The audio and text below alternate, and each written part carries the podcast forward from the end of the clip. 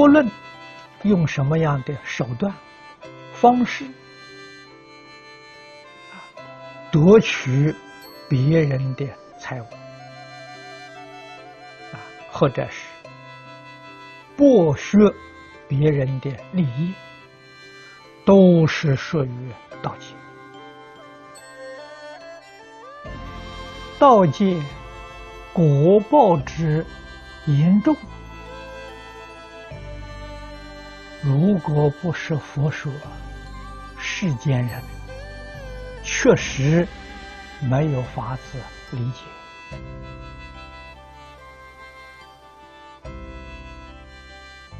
佛在经论上说得非常清楚。也说的很多，很详细。如果我们到一个人这个财物，借罪比较轻，啊，将来还债还一个人。如果是公共的设施，啊，像世人所谓的贪官污吏，他所侵夺的是人民的税收啊，国家的财物。那么借罪呢？将来要还债呢？那所有纳税人都是他的债主，这个事情就麻烦大了。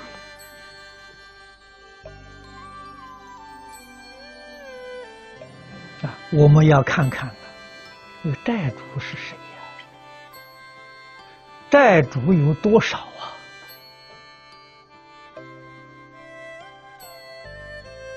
啊？国家的公共设施，那个债主是全国人民，你说怎么得了？什么时候你能够还清？比这个更严重的，佛讲了常住物啊，就是僧团里面的财物。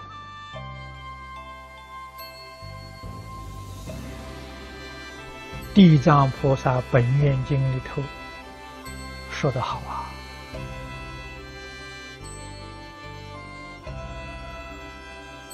佛说阿弥十恶之罪，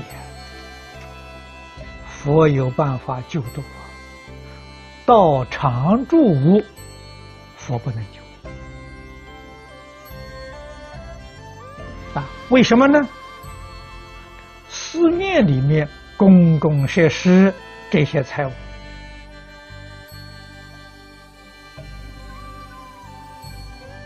它这个范围十方常住啊。那么债主比一个国家人多了，尽虚空变化界所有一切出家人都有份。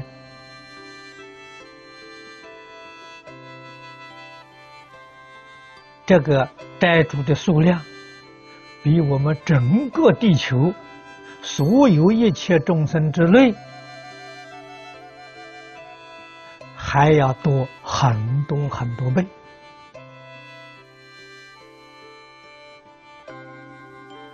这个数字没有人能够计算的啊！但是今天侵夺。这个寺院安堂财物的，不知道这个厉害，不晓得这个果报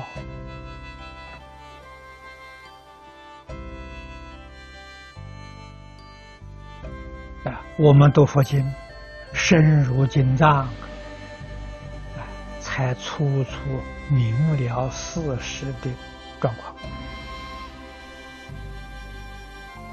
现在讲升官。得到更高的职位啊，从这个低的职位啊攀升到高的职位，这叫谦。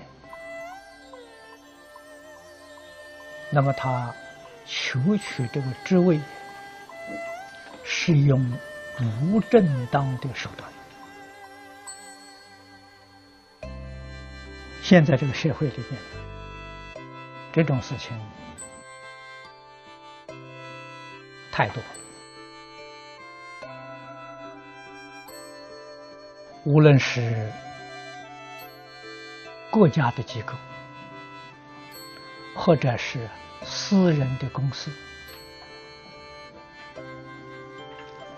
以不正当的手段谋取更高的职位，升迁，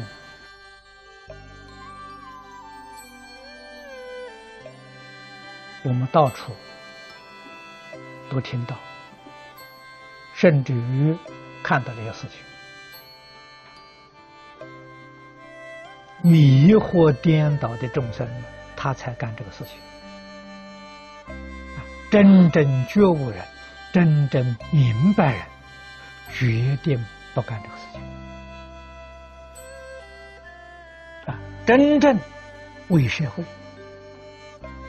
为众生服务，啊，佛家讲的布施供养，什么样的身份都能不一定要有地位，要有权势。没有地位，没有权势，照样可以做啊！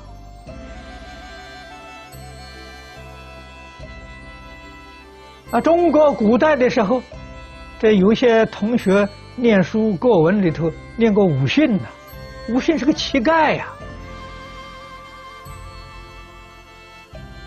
啊，乞丐也能做圣人。乞丐也能做佛菩萨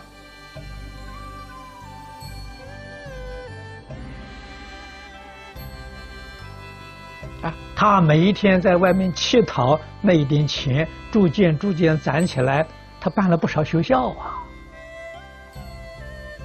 啊，在我们佛家讲啊，那个乞丐是佛，是菩萨，不是凡人。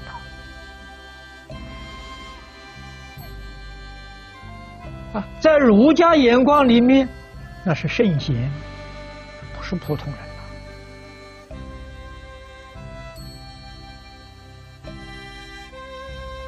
啊。那么由此可知，何必要争取这个社会地位？啊，现代人讲争的，竞选、竞争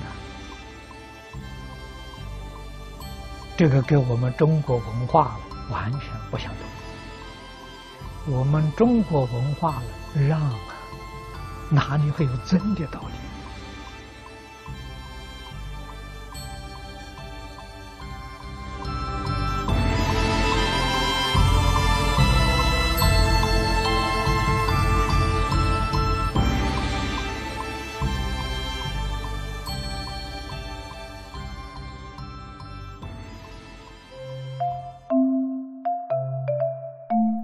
如果喜欢我们的影片，欢迎订阅频道，开启小铃铛，也可以扫上方的 Q R code，就能收到最新影片通知哦。